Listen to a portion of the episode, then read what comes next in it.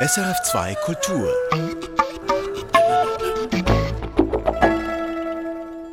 Sie hören Musik für einen Gast mit Conny Frei, Gastronomieunternehmer aus Zürich.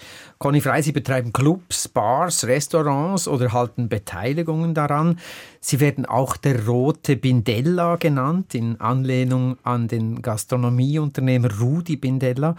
Das Rot bezieht sich aber nicht auf Ihr Faible für Rotwein, sondern auf Ihre politischen Tätigkeiten als Aktivist in den 68er, in den 80er Jahren.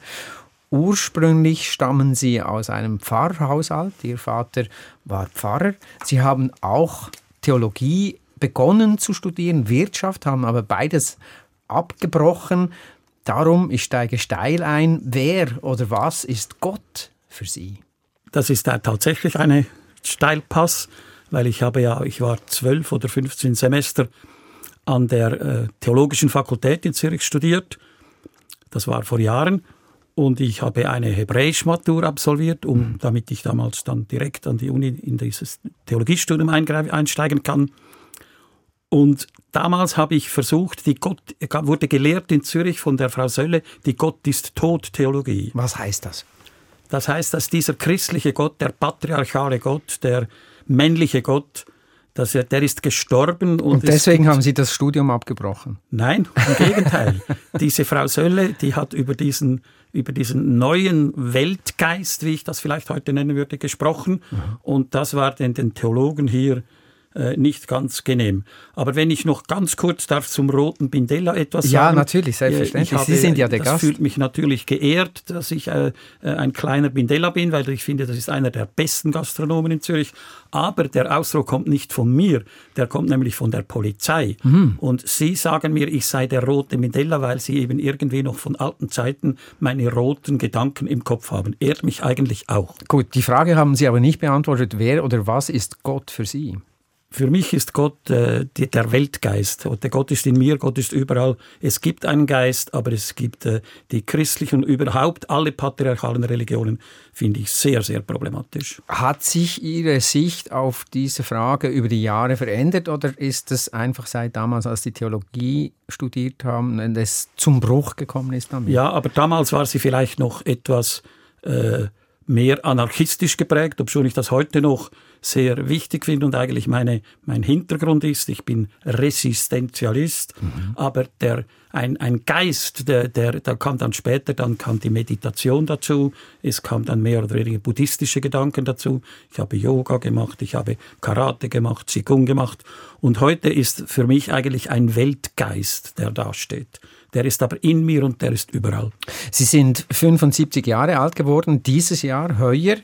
Wenn wir nochmal zurückgehen in, in, in diese Zeit, wenn ich sage, aus einem Pfarreihaushalt, mussten Sie eigentlich Pfarrer werden? Nein.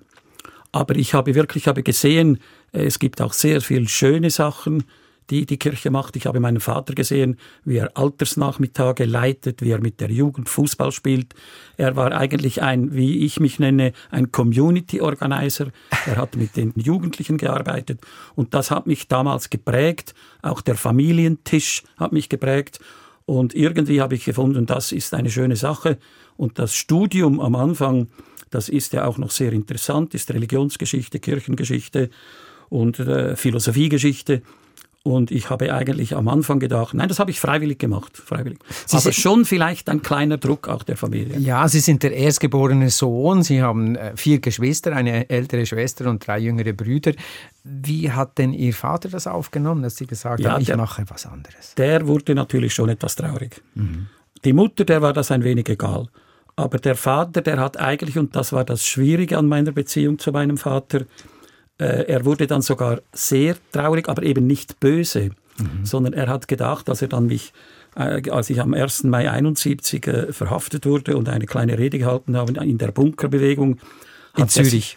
gegrämt, in Zürich, ja, mhm. hat er sich gegrämt, weil sein Problem war, er hat das Gefühl gehabt, dass er, nicht ich, äh, versagt habe, dass er seinen Sohn nicht zu Gott, zu seinem Gott gebracht hat. Also er hat sich als jemand gefühlt, der versagt hat in seiner genau. Erziehung und der Prägung, genau. den Dingen, und hat den das vor Gott, weil er sehr partianisch gläubig war, also Tradition nicht äh, evangelikal, aber, mhm. aber bibelnah, hat er das als äh, Fehler, als, als Missraten Und die Mutter war da etwas, äh, etwas opportunistischer, wie die immer sind, die Mütter. So, sind Sie das? Ja. Da können wir vielleicht nach dem ersten Musikwunsch noch darüber sprechen, über den Opportunismus der, der Mütter, den Sie jetzt hier in, als Generalverdacht ausgesprochen haben. Sie ich haben, spreche keine Generalverdacht. Aha, okay, aus. gut, gut.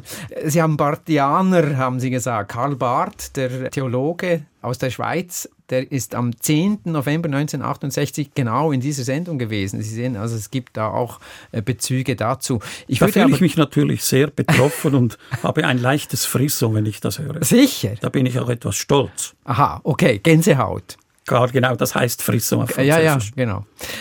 Wir spielen Sina, der Sohn vom Pfarrer. Das ist eine Coverversion, wie man auf Neudeutsch sagt, von Dusty Springfield ich meine, The Son of the Preacher Man, der, der, Sohn des Pfarrers, wir haben es ja schon gehört. Ich würde sagen, wir, wir hören das Lied und sprechen im Nachgang nochmal darüber.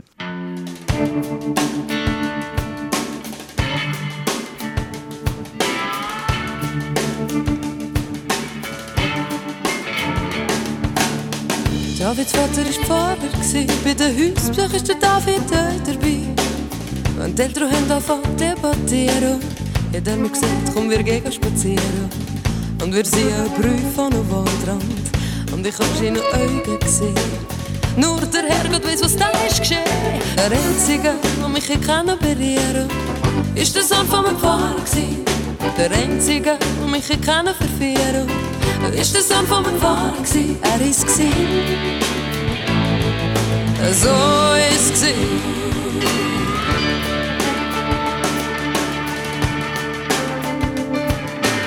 Immer Bros ist nicht einfach zu machen. Ich habe mir ich has probiert. Und er erzählt mir himmlische Sachen. So schön, wenn ich es noch nie gehört. Nimm mich in Arm, mit küssen. Freut mich, wie es seit dem Abend wissen. Der Einzige, der mich hier kann operieren Das ist der Sohn von meinem Vater. Der Einzige, der mich hier kann verwirren Ist der Sohn von meinem Vater. Er ist gewesen so ist sie. Oder blicken schöne Augen, wenn ich da noch vor mir sehe. Stillt mir Kies, wo ich gerne hab Nimmt sich Zeit, Fazit zu gewinnen. Sagt mir, er sind für ewig meine. Wir können zusammen noch so viel lernen. Wenn du verliebst, kannst du dich nicht wehren. Der Einzige, der mich kann operieren, das ist der Sohn vom Pfarrer. Der Einzige, der mich kann verführen Es ist der Sohn vom Pfarrer, er ist gsi. So ist gsi. Berühren Ist der Sohn vom Pfarrer, Der Einzige, der mich kann verführen Das ist der Sohn vom Pfarrer, Er hat geredet mit Engelszunge Und schließlich ist mir gelungen Der Einzige, der mich kann berühren This is Der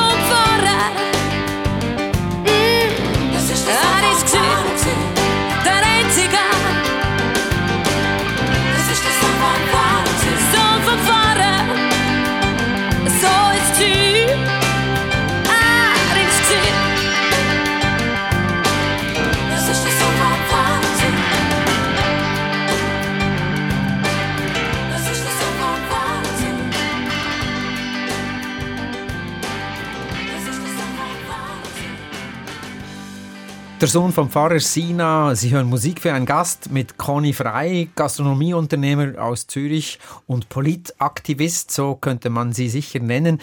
Der Sohn des Pfarrers, ich möchte aber noch etwas auflösen, worüber wir vorhin gesprochen haben. Sie haben gesagt, eigentlich sind alle Mütter opportunistisch. Wie muss ich das verstehen? Wie haben Sie das gemeint? Ja, eben, ich habe ja gesagt, nicht, äh, es ist nicht dogmatisch, aber so, ja, man kann auch sagen stark, das heißt eigentlich besser. Mhm. Weil damals, als die Polizei kam, als ich im Gefängnis war und eine Hausdurchsuchung am Pfarrhaus an der Brahmsstraße äh, durchführen wollte, hat der Vater hat sich verkrochen und die Mutter war an der Türe und hat die Türe zugeschmettert und hat gerufen, in meinem Haus gibt es keine Hausdurchsuchung und die sind nie wieder gekommen. Ah ja? Und das war eine starke Leistung, weil sie hatte keine Probleme damit, dass ich da im Gefängnis saß und so. Die Mütter sind irgendwie großzügiger, das besser so gesagt. Mhm. Oder können irgendwie rationaler statt nicht so schwermütig. Würden Sie denn auch sagen, es hat eine andere Durchlässigkeit diesbezüglich, also eine Lebens, eine, eine nähere, näher am Puls des Lebens sein? Dinge können sich ändern, man muss nicht an Dingen starr ja, festhalten. Vielleicht, und vielleicht weniger diese Moral, vor allem diese christliche Moral, die schwermütige. Und das wusste man ja aus Italien. Die Brigate Rosse sind immer wieder zu ihren Müttern gegangen. Mhm. Sie wurden dann schlussendlich auch verhaftet, weil die Polizei nur bei den Müttern nachschauen musste, wo die Terroristen sitzen. Aber das ist ein anderes Kapitel. Gut, ähm, reden wir über Sie. Sie haben vorhin gesagt, äh, äh, mein Vater hat dann geweint und sich nicht äh, als, als fähig äh, berufen gefühlt, äh, seinen Sohn auf den rechten Weg zu bringen, zum Pfarrer zu machen. Haben Sie sich versöhnt? Ja, das, da, ich bin froh für diese Frage, weil das beschäftigte mich sehr. Mhm. Das war natürlich auch für mich schwierig. Wer hat gegrämt, wir hatten dann wirklich Streit. Wir haben jahrelang fast nichts mehr miteinander geredet. Ich war dann auch natürlich nicht mehr zu Hause gewohnt. Sie haben drei Jahre nicht mehr gewusst, äh, wo ich wohne in Zürich, kein Kontakt. Und das ist ja für beide Teile schwierig. Und dann bin ich dann in einer Frauenwege gewohnt, an der Engelstraße. Und dann habe ich äh, meinen Vater eingeladen zum Nachtessen. Da waren vier Frauen und ich. Und ich habe gekocht und habe aufgetischt und abgeräumt und abgewaschen. Und mein Vater hatte sehr große Augen gemacht, weil er konnte nicht einmal, musste er auch nicht, ein Spiegelei kochen. Das war damals nicht üblich. Er war, sonst äh, war die Frau sehr gleichberechtigt. Und dann war er so beeindruckt und hat gefunden, doch, es sei doch nicht so schlimm wahrscheinlich mit seinem Sohn. Und wir konnten uns, und das ist sehr schön, an diesem Abend versöhnen. Und er ist dann tatsächlich einige Wochen später am zweiten Herzinfarkt ist er gestorben, aber das war dann nicht mehr für mich. Dass ich bin froh, dass dieses Nachtessen noch stattgefunden hat. Damals gab es noch keine Bypässe und dann mhm. war halt das tödlich. Das ist sehr rührend, diese Geschichte eigentlich. Ja. Hat sie sicher durch die Jahre auch begleitet, oder? Ja, es war, es war für mich ein sehr schönes und beruhigendes äh, Erlebnis und ich bin heute noch froh, dass das möglich war. Sie haben den Sohn vom Pfarrer gewünscht. Darin kommt ja die Textzeile vor, dass der Sohn des Pfarrers der einzige ist, der, äh, die Frau, die hier singt, also Dusty Springfield oder wahlweise eben Sina, der einzige ist, der sie verführen konnte. Ist das Koketterie oder, oder waren Sie ein Womanizer? Ja, darum habe ich ja das Lied gewählt. Ach so. Das muss jetzt Antwort genug sein. Das ist so. Aha, okay. Warum denn eigentlich? Man hat da immer gesagt, die 68er seien so freigebig und freizügig und hätten kein Problem darüber zu sprechen, wie sie sich auch sexuell orientiert hätten. Ja, aber das war natürlich früher. Das Lied gehörte eigentlich zu meiner Jugend. Mhm. Als ich in Aarburg, dort unter der Festung, in diesem zwölfzimmerigen Pfarrhaus, beim, dort macht die Aare, macht dort eine Schlaufe und fließt dann noch 100 Meter Fluss aufwärts. Mhm. Und sinnbildlich habe ich dort den Widerstand gelernt und ich war dort in einem Dorf, ist der Lehrer und der Pfarrsohn natürlich äh, eine kleine Persönlichkeit. Und mussten Sie dann auch gewissen Dingen, äh, Konventionen sich beugen, sich zusammenreißen und sich benehmen oder waren Sie da ein hat, wilder Junge? Da hatte ich noch Glück, ich war schon ein wilder Junge. Ich habe immer, wenn, die, immer, wenn ich fotografiert werden wollte, habe ich böse auf den Boden geschaut. Ich hasste, wirklich hasste die Sonntagsspaziergänge und ich hatte aber Glück gehabt, weil im fünften Klasse wäre ich dann in die Kadetten hätte ich eintreten müssen, das gab es damals noch. Mhm. Und dann sind wir nach Zürich gezügelt und da war ich dann gottenfroh. Also das Kadetten waren damals schon, schon paramilitärische... Genau. Mhm. Und das hätte dann sicher damals schon einen Konflikt gegeben. Der Konflikt kam dann eben später als ich zurückkam aus Südamerika. Darauf kommen wir dann noch. Jetzt sind wir bereits in Südamerika, zumindest bei Ihrem nächsten Musikwunsch. Sie haben einen Onkel gehabt, der in Argentinien gelebt hat, also der Bruder Ihrer Mutter. Und Sie sind dann nach der Matur nach Argentinien. Warum? Weshalb? Wieso? War das eine Flucht? Sicher auch. Und der Onkel, der hatte, war auch Pfarrer notabene mhm. und der ging schon vor Jahren damals, ist er als Pfarrer in eine Kirche, also da gab es Auslandschweizer und Schweizerinnen in Misiones im Norden von Argentinien und der ging dort als Auslandpfarrer und ich habe schon, als er im Kindergarten als er abgeflogen ist, gesagt, wenn ich dann das Abitur habe, komme ich dich besuchen. Das, ah, das war ein Versprechen schon. oder je nachdem eine ein Drohung? Nein, ein Wunsch. und ich habe immer gespart und, hier jedes, und ich hatte am Schluss diese 800 Franken beisammen ne, beim Abitur, um dieses Ticket zu kaufen. Damals mit dem Schiff, das ging 15 oder 18 Tage ab Genua, sehr eindrücklich. Und ich habe damals dann für zwei Jahre, meine ich, wollte nur ein Jahr gehen, bin dann zwei geblieben, meinen Onkel besucht, der dann eben nicht nur Pfarrer war dort, sondern der war auch Community Organizer. Der hat eine Schule aufgebaut, die gibt es heute noch. Und was haben Sie denn da gemacht? Da war ich Chauffeur im Ganzen. Die, die Provinz Misiones ist ungefähr halb so groß wie die Schweiz. Und da musste man die Baumaterialien auf dem, in der ganzen Provinz zusammensammeln. Und das war natürlich fantastisch. Ich war dann dort nicht mehr der Sohn des Pfarrers, sondern der Sohn des Direktors, mhm. il sobrino del pastor general. No? Und das war natürlich wunderbar, da im Quartier, in ganz in dieser auf damals noch nicht geteerten Straßen herumzufahren. Ich habe dann auch einigen Turnunterricht gegeben. So, dazu reichten meine Spanischkenntnisse und habe in dieser Schule gearbeitet. Und ich gehe alle paar Jahre, heute noch, ich plane jetzt wieder eine Reise dann in einem Jahr, gehe ich diese Schule besuchen und das ist jedes Mal eine große Freude. Sie sind auch Mitbesitzer einer Bar in Argentinien. Genau, das vorletzte Mal, als ich dort war, habe ich am Kilometer 1462 an der Ruta 12, die führt von Buenos Aires nach Iguazu und später dann nach Sao Paulo, mhm. habe ich einer Familie geholfen, eine Bar aufzubauen, finanziell. Und der hat dort eine Bar und es fahren täglich von Sao Paulo nach, nach Buenos Aires fahren die Autoersatzteillastwagen, weil in Argentinien ist die Autoindustrie nicht mehr imstande. Und das sind ungefähr 150 Lastwagen und die fahren an dieser Bar vorbei und essen dort eine Empanada. Und davon lebt diese Familie. Und wenn, wenn Sie, Herr Hug, dort einmal vorbeikommen, dann können Sie sagen, Sie hätten mal ein Interview gemacht mit dem Conny und dann krieg, kriegen Sie eine Empanada gratis. Gut, da freue ich mich drauf und ich hoffe jetzt auch, dass das nicht als Backschisch äh, im wahrsten Sinne des Wortes empfunden wird äh, von den Menschen, die uns zuhören. Wir spielen Natalie Cardone Hasta Siempre eigentlich ein Protestlied. Darüber sprechen wir nachher. Ich würde sagen, wir hören es uns an und reden im Nachgang darüber.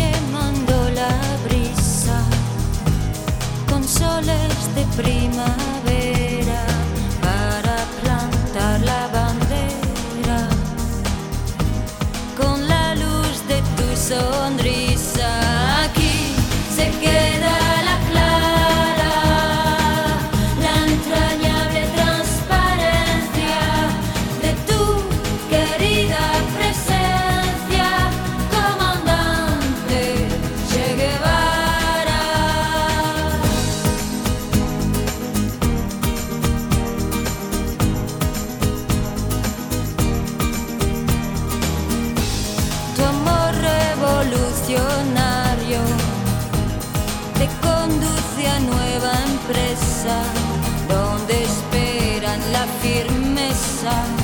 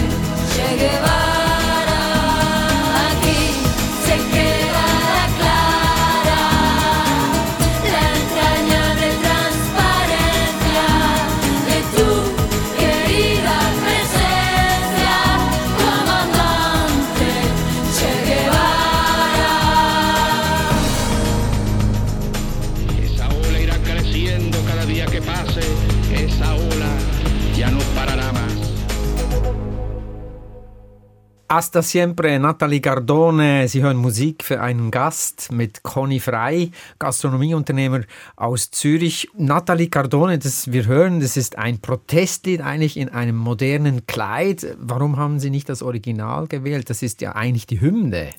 Klar, aber mich hat vor allem das Video, das kann man hier leider nicht zeigen, am Radio schwierig, fasziniert. Ja das ist sehr schön, wie man da Frauen sieht. Es gibt ein berühmtes Bild, das hat, glaube ich, in Zürich in einem Restaurant gegangen. Die spanische Landarbeiter, die streiken und die schreiten mutig auf das Bild. Das sind ungefähr 40, 50 Stück, alles Männer. Und das Bild ist sehr bekannt und in diesem Video kommt das genau, äh, weiß kommt vor, aber es sind alles Frauen und die sind weiß gekleidet und die Vordersten tragen Kinder auf den Armen. Mhm. Und das ist ein, für mich ein sehr schönes symbolisches Bild für diese Geschichte mit Che. Che ist natürlich ein, schon eine Nostalgie, aber uns gibt sicher auch, er ist ein alter, grauer, weißer Mann. Mhm. Aber, äh, oder war er? Nein, war noch nicht grau.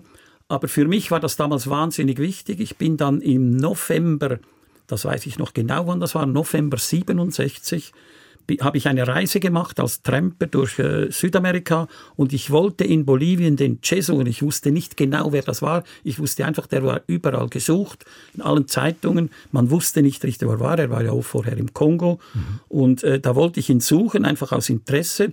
Und tatsächlich war ich in Bolivien, in La Higuera, das ist diese, dieses Dorf, wo er erschossen wurde, war ich in diesem Moment, ich glaube, es war im November, November 67, war ich 30 Kilometer davon entfernt, habe ihn nicht gefunden. Eben, er wurde dann ja dort erschossen, aber dort habe ich die, den amerikanischen äh, kapitalistischen Imperialismus wirklich hautnah miterlebt. Und heute muss ich sagen, zum Glück habe ich nicht, ihn nicht gefunden. Es gab einige, fand das, es ist etwas fantastisch. Die sind da, die Revolutionäre aus Zürich, aus der warmen Stube, die da helfen wollen. Er hat dem, dem Ziegler hat er gesagt, er solle lieber in, dem Jean Ziegler Jean hat Ziegler, ja, gesagt, genau. er solle lieber in, in seiner geheizten Stube in Zürich bleiben oder in Genf bleiben und sich hier wehren. Also das war ein wenig ein Traum. Mhm. Also aber hat man das, das auch überhöht? Genau. Mhm. und wir, aber der, der konnte diese Leute aus der Schweiz gar nicht gebrauchen. Sie selber scheinen mir, als hätte Sie das irgendwie politisiert, da, diese, genau. ja, die, ja, diese, diese, Momente. Das und was, was haben Sie sich denn versprochen davon, Che Guevara zu treffen? Ja, ich habe einfach, wie ich, ich gehe überall, wenn etwas passiert, gehe ich schauen. Auch jetzt noch. Das gehört dazu. Nun, ich bin sehr, sehr äh, aufmerksam und sehr, äh, ich interessiere mich für alles. Ich weiß auch, was im Kochareal passiert. Das interessiert mich. Ich habe offene Das ist ein besetztes Areal genau. in Zürich. Mhm. Ja. Mhm. Und das interessiert also mich auch heute Wundernase, noch. könnte man Nein, sagen. Ich bin aufmerksam und ich äh, höre zu und, und, und und bin äh, nicht einfach so, dass ich weiß, wie es ist, sondern ich bin lernfähig, probiere zu sein. Mhm. Und dieser Che war natürlich schon eine Ikone, aber natürlich, ich, man, das war dann wieder vorbei, weil ich lehne ja die Ikonen eigentlich ab. Mhm. Und was dann aus ihm gemacht wurde heute und auch bis heute in Kuba, das ist natürlich eine Katastrophe. Eben, also das wäre dann auch meine nächste Frage, daran festzuhalten, das würde ja bedeuten, mhm. entweder ist man stur oder naiv. Was genau. sind Sie denn? Ja, ich versuche das zu nehmen, wie es war. Und damals war es für mich ein, ein, ein verrückter, ein wahnsinns interessanter Mensch, der etwas probiert. Und ich habe auch die Bücher damals dann später gelesen vom neuen Menschen. Und er ist ja aus Kuba weggegangen, weil das war ihm zu streng, zu dogmatisch. Er wollte weitermachen mit der Revolution.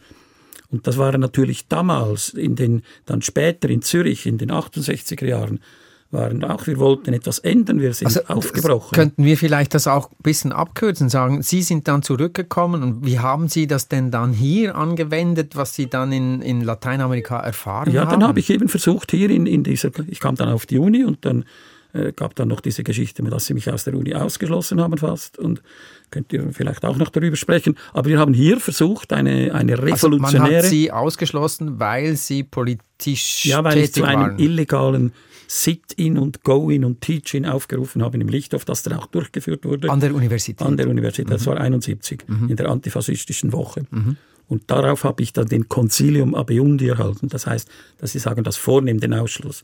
Man sagt auf Lateinisch, das heißt, der Rat zu gehen. Also der Gegangene waren Sie dann sozusagen. Und dann bin ich, ja, ich war der Gegangene, genau. Mhm. Und nein, was wir versucht haben hier in Zürich, da war ich nicht der Einzige.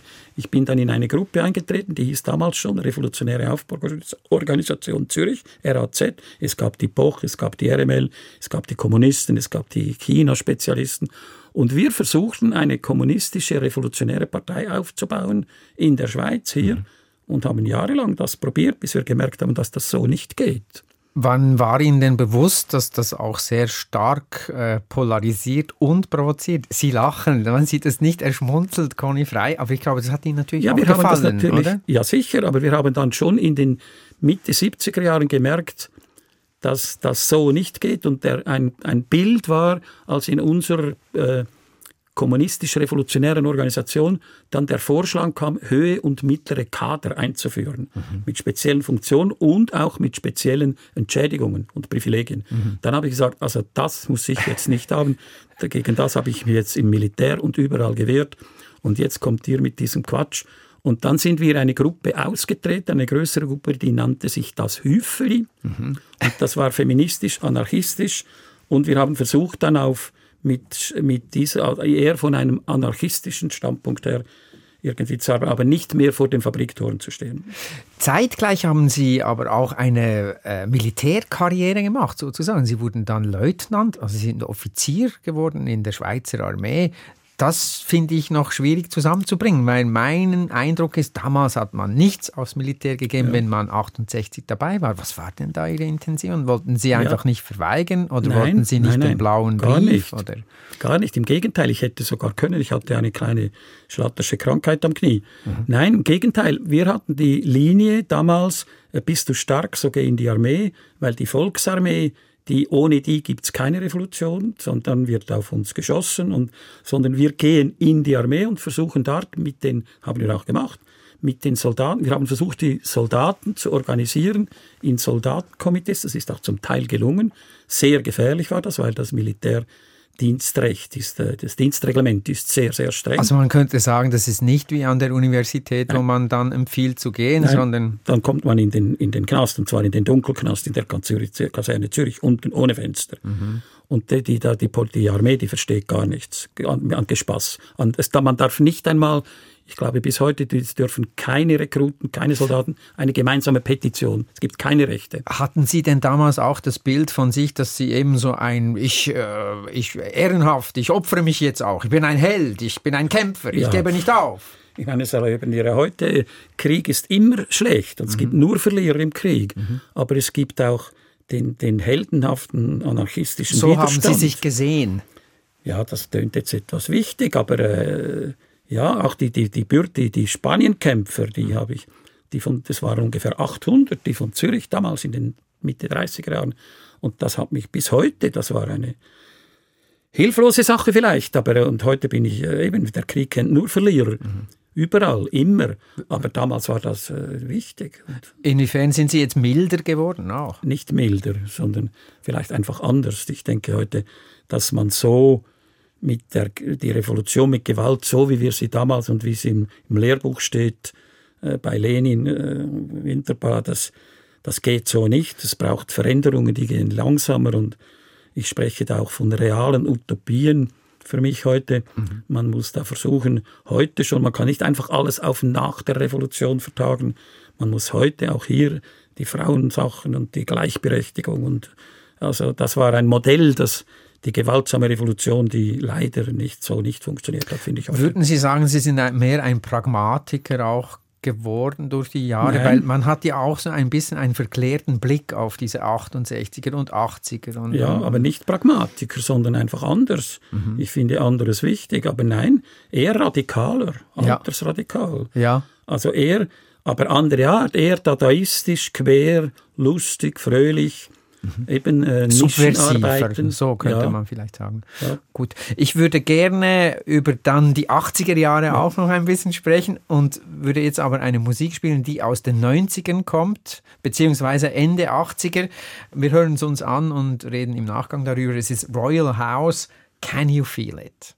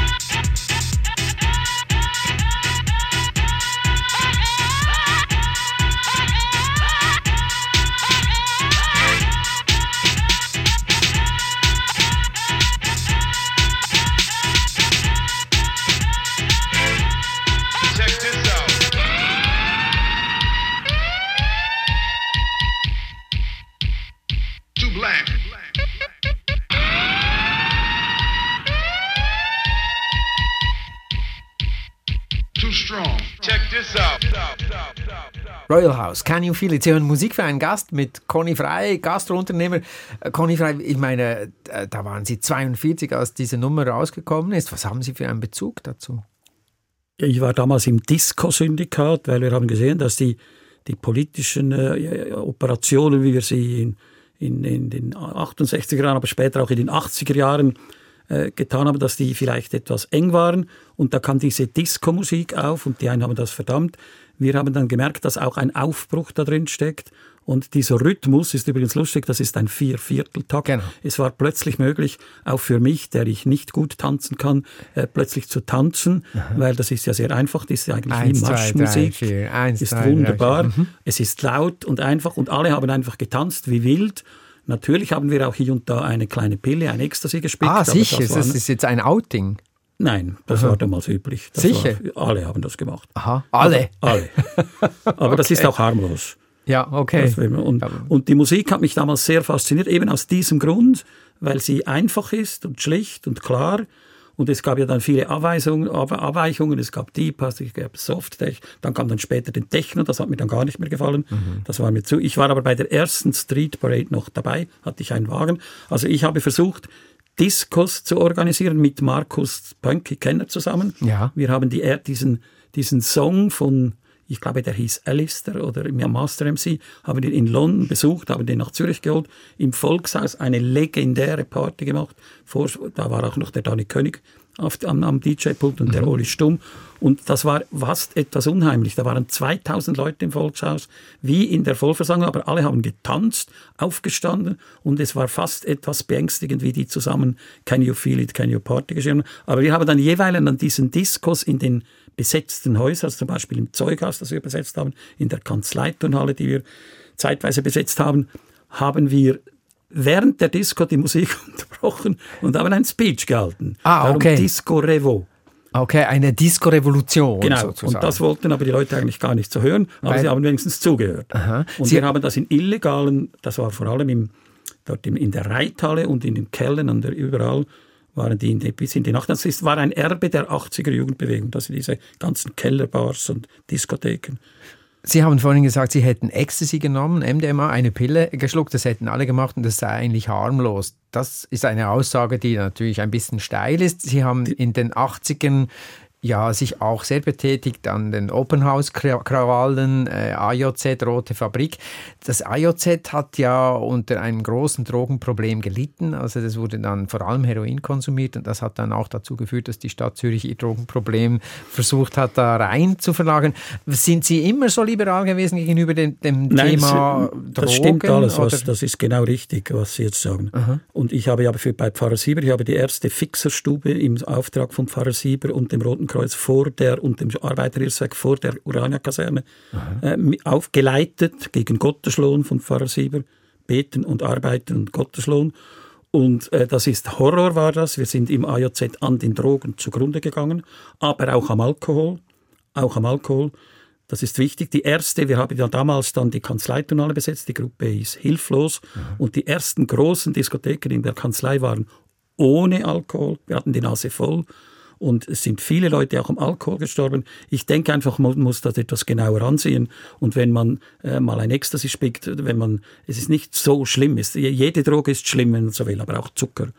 Aber natürlich ist das nicht eine eine, eine Sache, die man jetzt einfach herunterspielen kann. Wie Gegenteil. haben Sie es denn persönlich gehabt mit den Exzessen? Waren Sie ein immer so vernunftsbetonter Mensch? Oder? Ich habe nicht gekifft, das war nicht meine Droge, aber ich habe natürlich heute so viel Alkohol getrunken. Ich habe jetzt das jetzt so, dass ich jetzt keinen Alkohol mehr trinke und dann erst in 100 Jahren wieder Alkohol trinke. Also mit 175? Genau. Mhm. Wie feiern Sie da Ihren Geburtstag, Ihren 175.?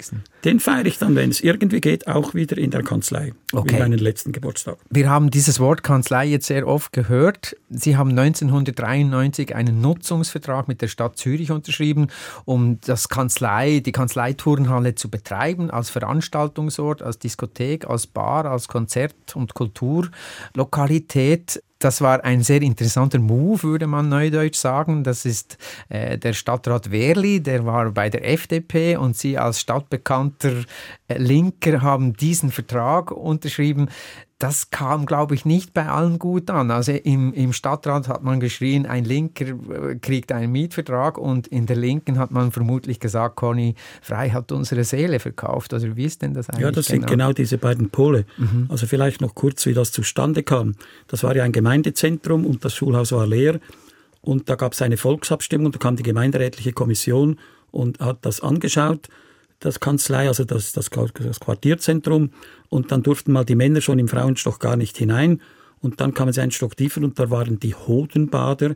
Das ist eine altchinesische äh, Verhütungsmethode, wo man dann unfruchtbar wird für eine Zeit, also sehr etwas Gutes. Mhm. Ich habe gehört mittlerweile, dass in im Emmental, dass früher schon auch die jungen Männer, die saßen auf, das, auf, das, äh, auf den Ofen. Auf, den, auf die Ofenbank, und ja. dann ist man für für zwei, drei Monate äh, ist man unfruchtbar, aber eben ist sehr gesund eigentlich. Also es geht nur eine zeitweise. Mhm. Und das war den Gemeinderäten sowieso zu viel und das ist dann abgestimmt worden und wurde die Abstimmung verloren. Mhm. Und dann war, da wurde die Kanzleiturnhalle immer wieder besetzt, mehrheitlich mit vielen Leuten zusammen. Und dann wurde die bewacht von zwei Polit äh, Securitas und das hat pro Tag hat das ungefähr äh, 1000 Franken gekostet und wir haben dann dem Stadtrat Werli vorgerechnet, dass er, wenn er mir die Halle gibt, das habe ich noch mit Malo Blum zusammen gemacht äh, und Hannes Lindenmeier, äh, dann ich schaue, dass das dort nicht mehr besetzt wird und er gibt mir die Halle gratis. Und der hat das kapiert. Und wie haben Sie denn das durchgesetzt? Also das, das, da mussten Sie ja eigentlich auch, Sie haben ja vorhin auch ein bisschen erzählt, wie divers diese Szene war. Äh, haben Sie ja, denn einfach rumgeschrien einfach. und gesagt, ich bin Conny frei und ihr habt jetzt zu gehorchen? Oder wie haben Sie ja, das, das ist eine gute Frage. Also die, die, damals war das Wohlgrot und die haben mich dann mit Wasser übergossen. Und, aber ich habe irgendwie versucht, diesen Freiraum, und das ist eines meiner Lebensinhalte, die, eben die realen Utopien. Die, Sie heißen ja auch frei, da müssten Sie vielleicht. Dankeschön, genau. Ich weiß es nicht. Ich sagte manchmal bin und heiße frei. Okay. Und da, darum auch das I Want to Break Free. Ja, aha, das ist die nächste Musik, die wir spielen. Genau. Aber, da, da Aber noch schnell zu ja. diesen Anfeindungen. Das ist wirklich klar, das hat dann lange, es, es gibt immer solche, wenn man einen Deal macht. Und, aber ich habe bin offen dazu gestanden. Ich habe auch genau gesagt, bis und mit heute, wie viel ich da verdient habe. Ich war als Sozialarbeiter, habe ich mir ausbezahlt. Und ich habe allen, allen, auch am 1. Mai im Schwarzen Block, seit damals, seit 28 Jahren, am 1. Mai, habe ich die Halle zum Teil gratis mit unterschiedlichen äh, Preisen, mit Solidaritätspreisen, faktisch gratis zur Verfügung gestellt, habe zum Teil mitgesprochen, das letzte waren die Klimajugendlichen, die da waren. Und das haben wir finanziert zusammen mit den Diskotheken am Freitag und Samstag. Und dieses Modell, das hat bis heute funktioniert. Und das hat lustigerweise, das noch zum Schluss, auch der heutige Stadtrat Philipp Politner, wieder ein Freisinniger, äh, begriffen und hat jetzt mit einem Jungen, mit mir als Senior Advisor und dem Celigi als Finanzberater, wieder einen Zehnjahresvertrag abgeschlossen, genau im gleichen Sinn. Gut, das ist jetzt eigentlich fast 30 Jahre später nach, nach diesem ja. Vertrag ist es, äh, ist es dazu gekommen. Sie haben vorhin äh, I Want to Break Free erwähnt. Der Titel heißt Ich will ausbrechen, ich will das aufbrechen.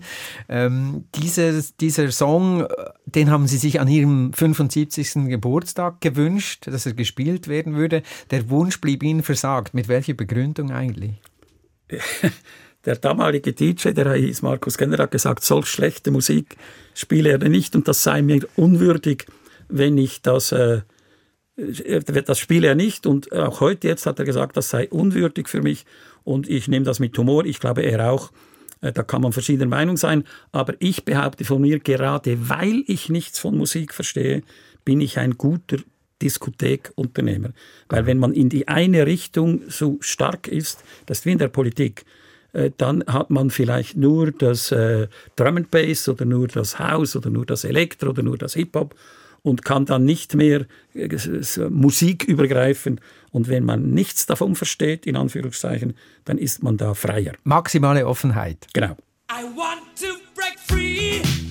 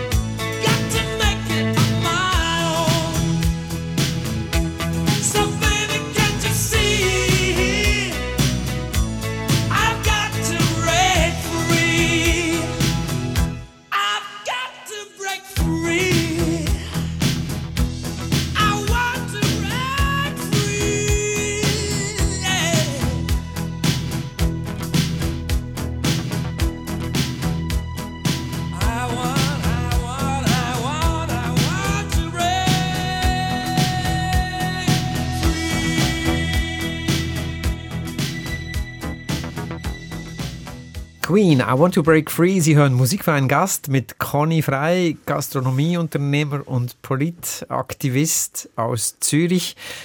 Conny Frei, Sie haben vor Queen gesagt, Sie würden eigentlich die größtmögliche Offenheit an den Tag legen wollen. Die Frage stellt sich natürlich automatisch, mit wem reden Sie nicht? Ich rede eigentlich mit allen, also nicht ganz.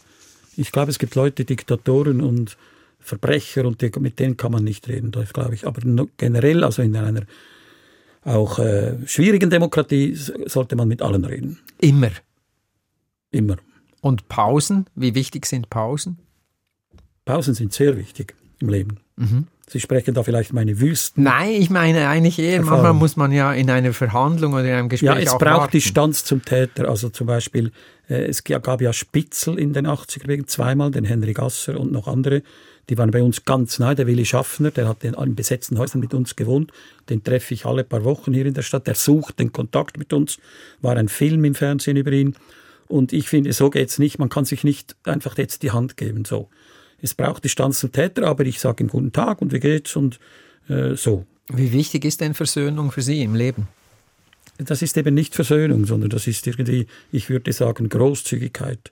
Offen und ehrlich und darüber sprechen. Aber wenn ein Täter wirklich ein Täter war, und es sind viele Leute wegen im Gefängnis, dann kann man nicht plötzlich einfach äh, der verlorene Sohn akzeptieren und wieder küssen. Das geht nicht. Sie haben die Pause aufgefasst, als äh, das Thema Wüste noch kurz zu streifen. Äh, Sie sind bereits 15 Mal in der Wüste gewesen in Ihrem Leben, gehen eine Woche in die Wüste alleine mit einem Zelt äh, und haben in einem Interview gesagt, ich warte dann, bis es Abend wird. Genau, das ist eigentlich alles, was man zu sagen kann. Äh, heute kann ich leider, gehe ich seit fünf, sechs, sieben Jahren nicht mehr in die Wüste. Ist zu gefährlich. Ich war die letzten Male immer in Mauretanien, aber es ist zu gefährlich dort.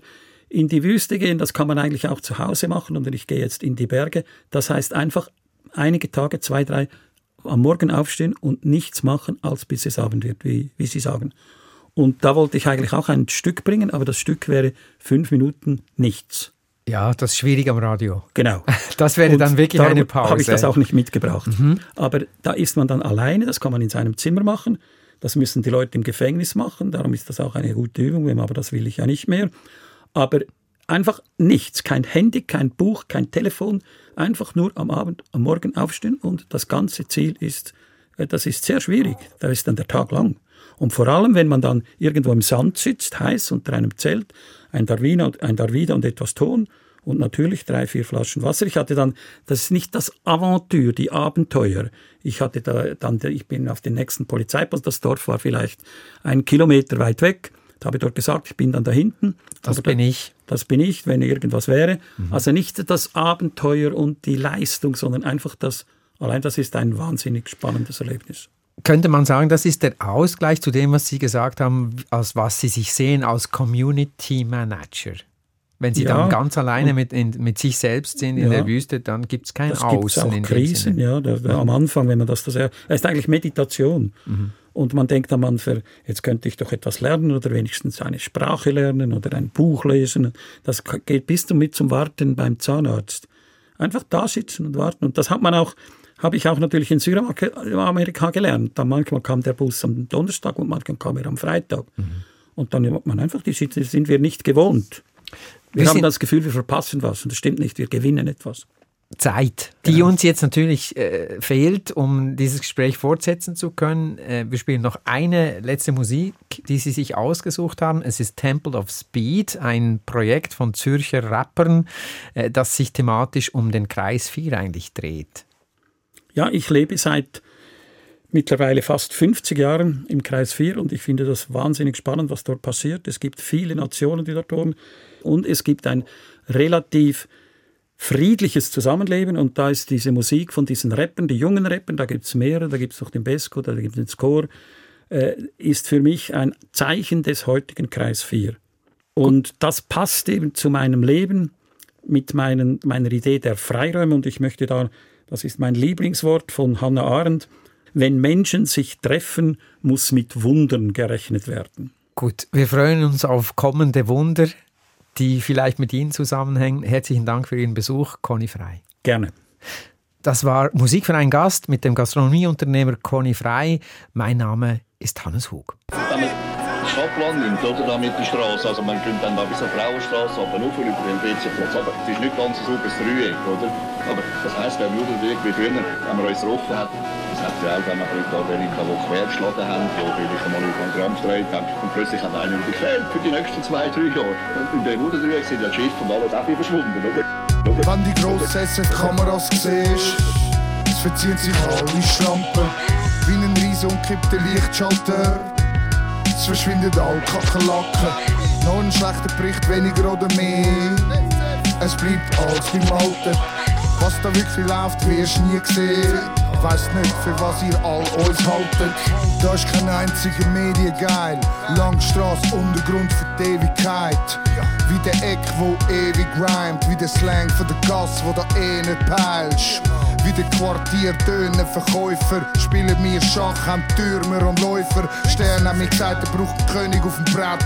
Schweizer Fernsehen, wirklich Hölle auf dem Set.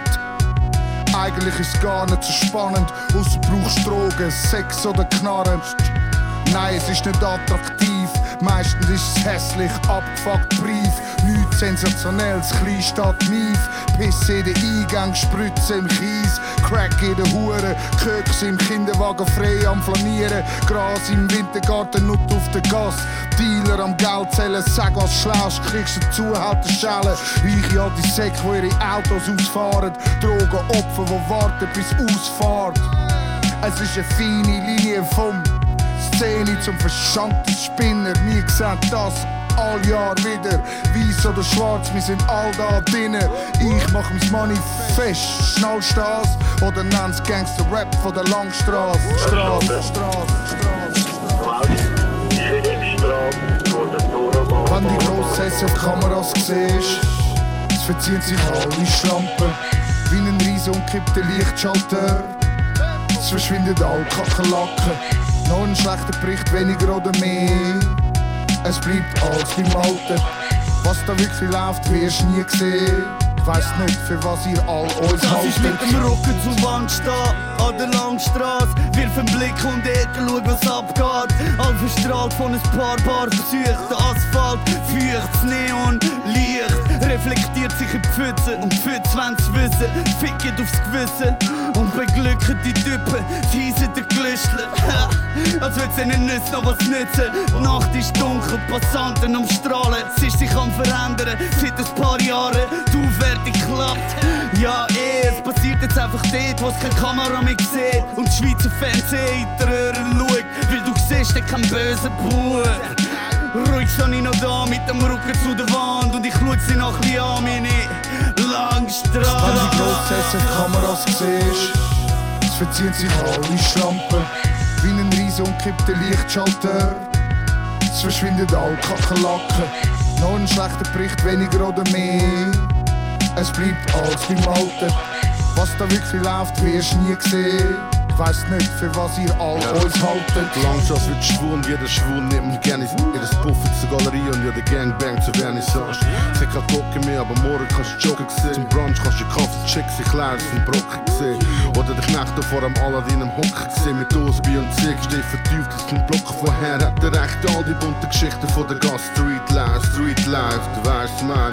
Jede Knille wird zum Techno-Club minimal, bis es nicht mehr geht. Drecksound so tief in eine scheiß Kinderschwimmbahn. Wo ist die Soli? Sie kaliert mich ohne MD. Erzählst mir unendliche Geschichten wie der Michael Ende. Aber ich gang in Kreis 4, direkt zum Nice-Bier und Weed Beat so nice wie ein den Scheiß hier. Wir pumpen den Scheiß hier und die Leute behandeln uns wie scheiß Tier. Scheiß hier. Wenn Yeah. die grossen Kameras siehst, es verziehen sich alle Schlampen. Wie ein riesen umkippter Lichtschalter. Es verschwindet all Kakerlaken. Noch ein schlechter Bericht, weniger oder mehr. Es bleibt alles beim Alten. Was da wirklich läuft, wirst du nie sehen. Ich weiss nicht, für was ihr all uns haltet. Ja, das Milieu ist eben genau das Milieu. Da sieht man eben nicht wirklich immer dahinter. Äh, also, wisst ihr, ich glaube, es gibt keine äh, organisierte Kriminalität. Das ist sicher falsch. Aber äh, es ist natürlich im Milieu schon so, dass doch einiges äh, abläuft, wo, wo nicht ganz äh, so sauber ist, wie man es gerne. Man hört immer wieder das Gerücht, wenn man da rumläuft mit den Leuten redet. Ja, die Polizei steckt zum Teil unter einer Decke mit dem Milieu, mit dem Rotlichtbetrieb und so. Was ist da dran, an diesem Gerücht? Gerücht? Ich glaube, das gibt es in jeder Großstadt, dass man äh, derige Gerüchte hört. Ich kann Ihnen aber sagen, dass Ich gedacht, Sie sagen jetzt, dass es so Fälle gibt. Ja, nein, das würde ich sicher nicht sagen, weil ich überzeugt bin, dass es nicht gibt. Äh, Polizisten schwarze Schafe, das überall gibt, äh, wo man, wo man sich dann auch muss trennen von denen, wo man bei uns nicht in, in unserer Polizei möchte haben. Auch Polizisten sind Menschen, machen Fehler. Und äh, das, kann man so nicht abschreiben. Abschreiben, abschreiben, abschreiben. Temple of Speed gewünscht von Conny Frey, Gastronomieunternehmer aus Zürich. Musik für einen Gast können Sie auch nachhören und weiterempfehlen unter srf.ch-audio. Erfahren Sie mehr über unsere Sendungen auf unserer Homepage srf.ch-kultur.